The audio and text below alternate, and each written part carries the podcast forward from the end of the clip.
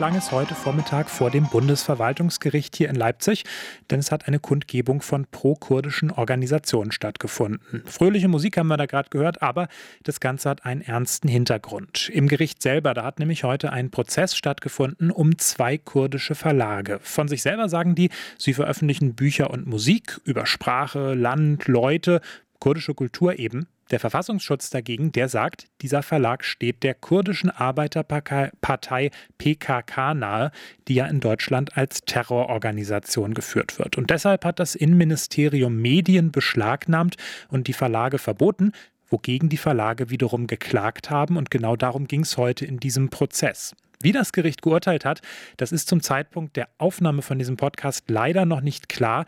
Trotzdem zu besprechen gibt es genug hier bei Radio für Kopfhörer und deswegen tun wir das heute auch. Mein Name ist Justin Andrehe. Schön, dass ihr dabei seid.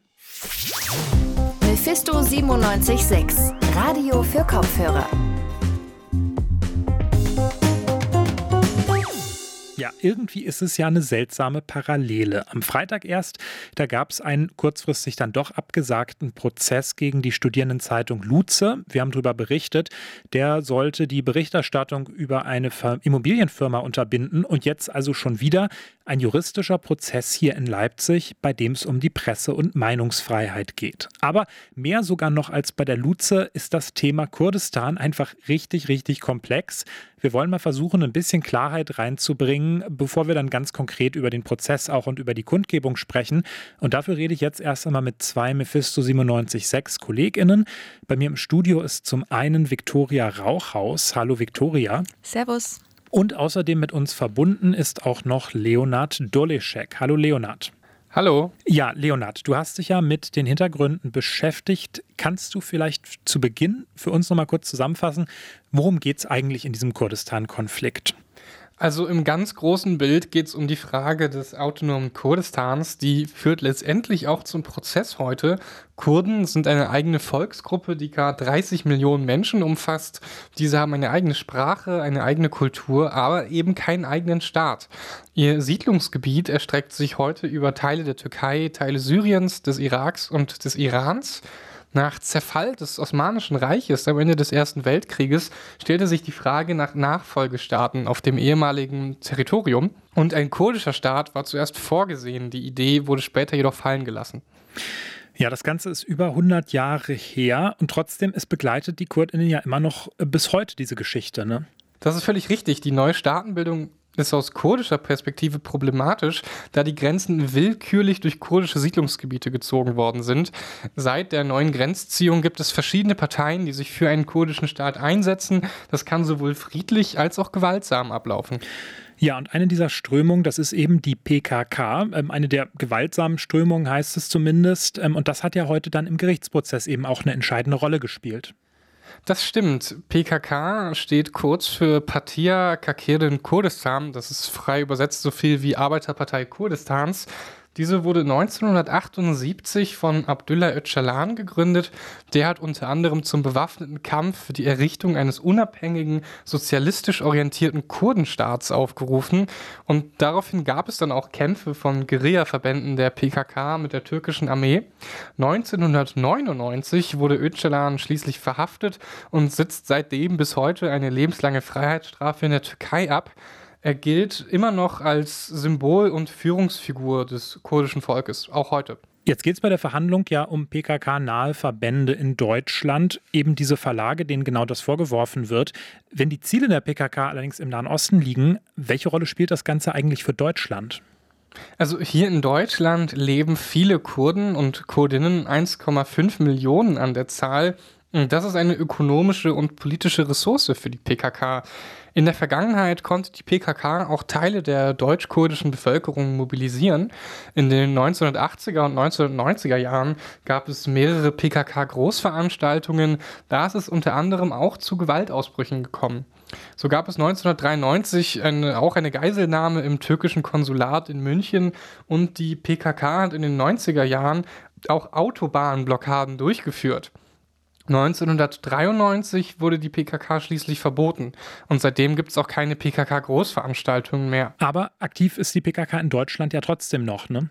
Ja, genau. Horst Seehofer, der ehemalige Innenminister, sieht da Staat und Polizei in der Pflicht. Gerade weil die PKK trotz des Verbots in Deutschland weiterhin aktiv ist, ist es notwendig und geboten, die PKK in ihre Schranken zu weisen und die Einhaltung der Rechtsordnung sicherzustellen. Die PKK ist also nur formell verboten. Nach Verfassungsschutzinformationen ist die PKK trotz Verbot die größte ausländische nicht-islamistische Extremismusorganisation in Deutschland. Ja, und zu dieser Organisation sollen jetzt eben auch die beiden Verlage gehören. Um jetzt auch mal auf den konkreten Fall zu kommen, Zumindest das Bundesministerium des Inneren ist davon überzeugt. Und nun muss man sagen, Mitglied einer terroristischen Vereinigung, das ist ja schon ein relativ happiger Vorwurf. Wie kommen die da drauf? Wie ist das begründet? Das Verbot wurde 2019 vom Innenministerium ausgesprochen. Dieses wurde damals noch von Horst Seehofer geleitet. Konkret vorgeworfen wird den Vereinigungen ja, dass sie strukturell, organisatorisch und finanziell mit der PKK verbunden sind. Das meint, dass die Vereinigungen quasi Teilorganisationen der PKK sind und die Gewinne der Verlage sollen also auch direkt an die PKK fließen. Viktoria, kommen wir mal zu dir. Du hast dir ja die Gegenseite genauer angeguckt. Wir haben jetzt sozusagen die Seite des deutschen Staates gehört. Du hingegen, du warst bei der Kundgebung heute vor Ort. Ähm, da waren auch Aktivistinnen und Aktivisten. Ähm, was sagen die und was sagen vielleicht auch die Verlage denn zu diesen Vorwürfen? Ja, mit den Verlagen selbst konnte ich leider nicht sprechen. Ich habe mich dafür aber ein bisschen auf der Kundgebung umgehört und dort zum Beispiel mit Giuseppe Schiaratta vom Soli-Bündnis Rojava gesprochen. Der hält diese Vorwürfe wirklich für völlig unbegründet. Also die, den Grund, dass die Polizeibehörde führt, ist, dass die Einnahme von diesen zwei Verlegen hätten die PKK unterstützt. Das ist Schwachsinn. Es gibt, wie gesagt, keinen Beweis dafür. Ja, aus Sicht der SympathisantInnen ist es eigentlich gar nicht möglich, dass die Verlage die PKK finanziell unterstützt haben sollen. In einem offenen Brief, in den mehr als 100 Einzelpersonen, Buchhandlungen, Verlage und andere kulturelle Einrichtungen unterschrieben haben, heißt es zum Beispiel, sowie viele andere Medienhäuser in Deutschland haben jedoch auch diese beiden nachweislich defizitär gewirtschaftet. Das bedeutet also keine Gewinne, die die Verlage erzielt haben, dann natürlich auch keine Möglichkeit, die PKK finanziell zu unterstützen, so zumindest die Logik der AktivistInnen. Die finanzielle Unterstützung ist jedoch nicht der einzige Vorwurf, der den Verlägen gemacht wird. Eine weitere Begründung des Verbotes durch das Innenministerium ist, dass die Verbände PKK-Propaganda unter dem Deckmantel der kurdischen Kultur verbreiten würden. Nach Informationen des Verfassungsschutzes hat der Mesopotamien Verlag deutsche Übersetzungen von Öcalan, also dem PKK-Gründer, verkauft.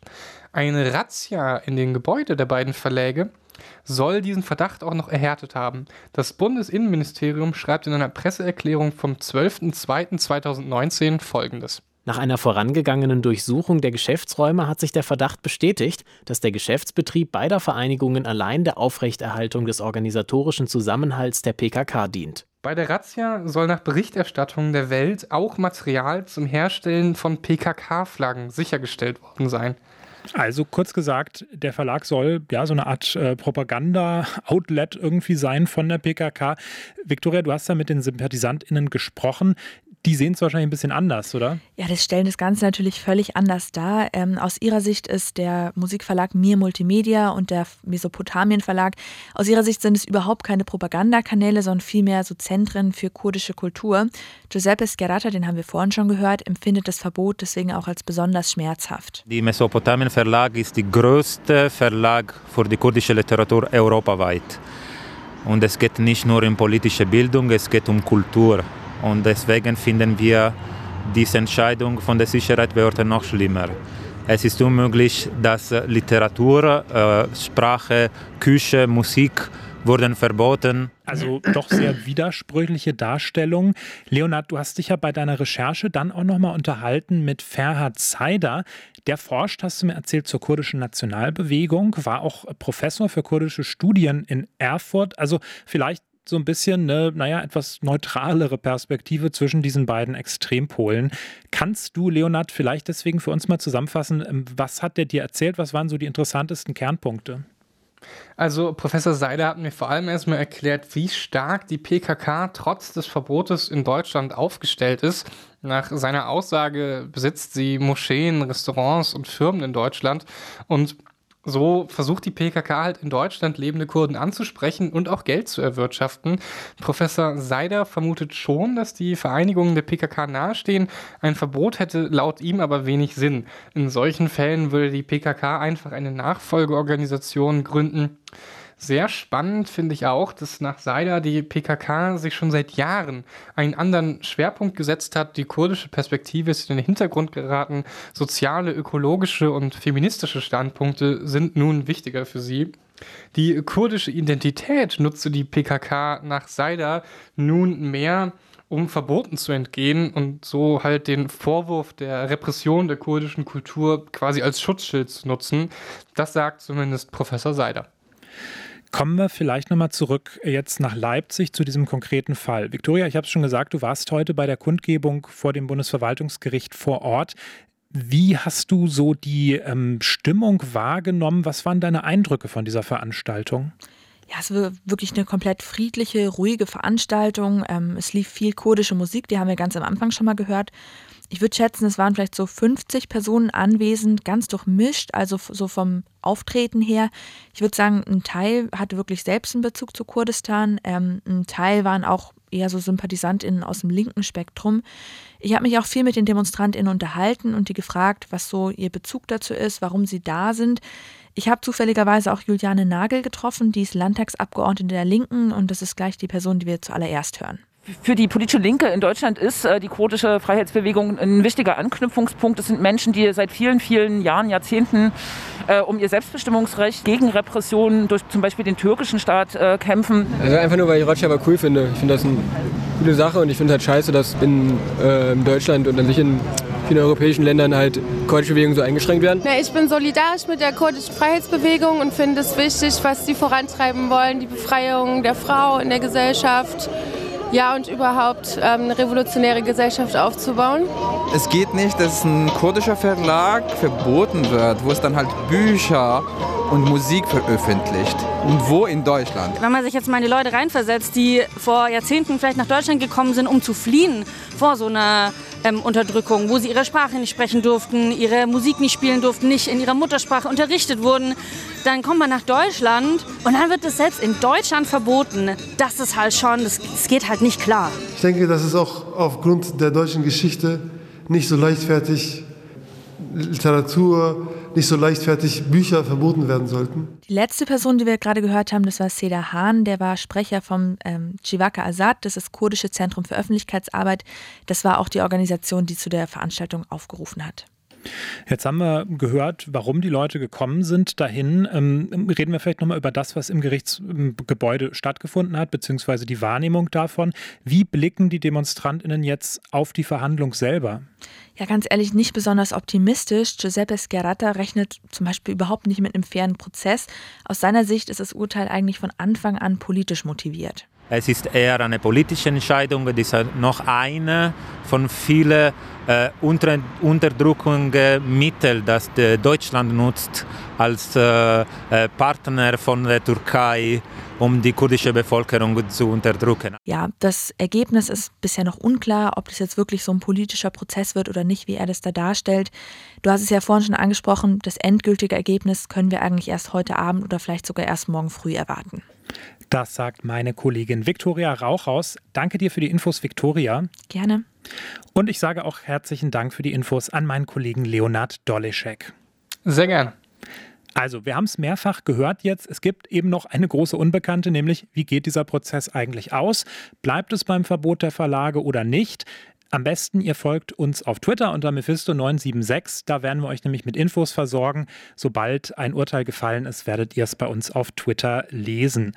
Für diese Folge Radio für Kopfhörer sind wir jedenfalls am Ende angekommen. Wir sind am Freitag wieder wie gehabt für euch da. Bis dahin, mein Name ist Justin Andrea. Ich sage danke fürs Einschalten und auf Wiederhören.